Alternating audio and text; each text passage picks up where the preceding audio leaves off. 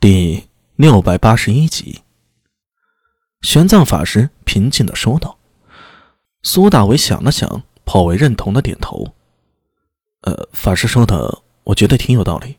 真正的安全感不是靠外在的东西求得，而是要靠自己的内心。你能如此说，颇有慧根呢。呃，法师，别这么说，我将来还想娶媳妇呢。苏大为说出这句话，想起当时玄奘小书奴慧能做弟子，慧能惊慌推脱的样子，不禁哈哈大笑。他，行者的铁棒在苏大为肩膀上轻轻一敲，苏大为顿时感觉肩膀一沉，差点一下就跪下去了。呃呃呃，悟空师兄，笑个神的！你若能从法师修行，那是你的缘法，多少人求之不得。你居然还笑得出来？行者的模样啊，颇有些替苏大为惨报天物的惋惜。行者，玄奘喝了一句，行者立刻收回铁棒，有些悻悻然的挠头。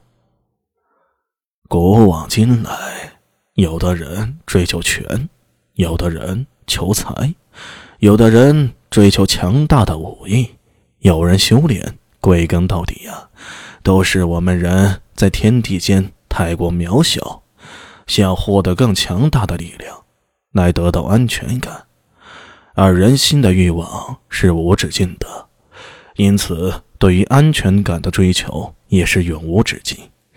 外在的酒色财气、权财力量终究是空，真正能解除烦恼的，只有心中的智慧，皆为佛法中的。般若至极。玄奘平时也不出此恩寺，此时行走在人世间，有一种恍如隔世之感，似乎也比平时多了几分说话的兴趣了。苏大伟在一旁附和道：“啊，法师说的甚为有理，不过许多道理知道是知道，终归是很难做到。我还得再问一下啊，再问一下。” 悟能在一旁插嘴道。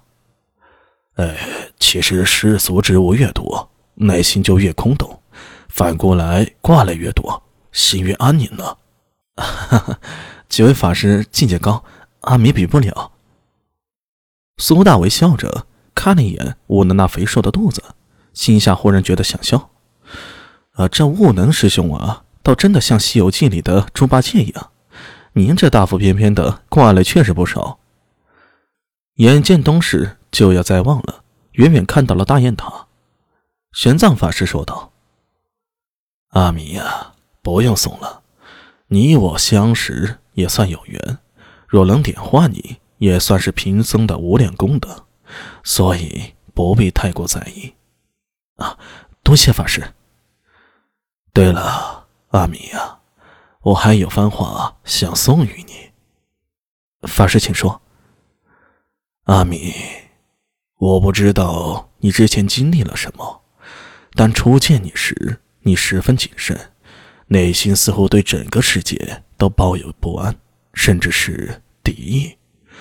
但是这几年见你啊，越来越放松，越来越自在，甚至偶有跳脱。贫僧观你的心性，似是降住了心源，修为更加精进了呀。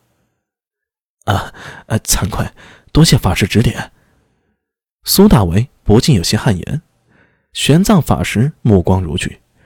永徽元年的时候，他才刚刚适应自己的新身份，内心何尝有安全感？生怕行差踏错半步，又为家里衣食不进而担忧。那时如履薄冰，既不敢太过张扬，让人看出有意，又想解决眼前的困顿。好在日子一步一步的，终于变好了。但随着生活稳定，他心里不属于苏大为的那一面也渐渐显露出来了，有些时候啊，甚至有些报复性的过于跳脱了。这一切，玄奘居然都看得清清楚楚，如掌上观文，当真细思极恐。耳中听得玄奘法师继续说道：“人的心性修为越高，安全感便越发自内心而发，不拘于外物。”所以，色相界，也就是物质界中，你才能表现得越发洒脱。这便是孔子所言：“鸟吾之其能飞，鱼吾之其能游，兽吾之其能走。走者可为王，游者可为伦，飞者可为曾。至于龙武不能知，其乘风云而上天。吾今日见老子，其游龙邪？”太史公曾言：“尼尔，无为自化，清净自真。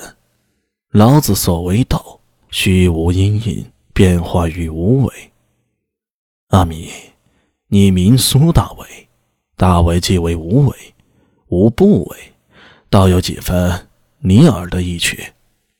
苏大为汗颜，向着玄奘法师躬身道：“啊，法师妙赞了。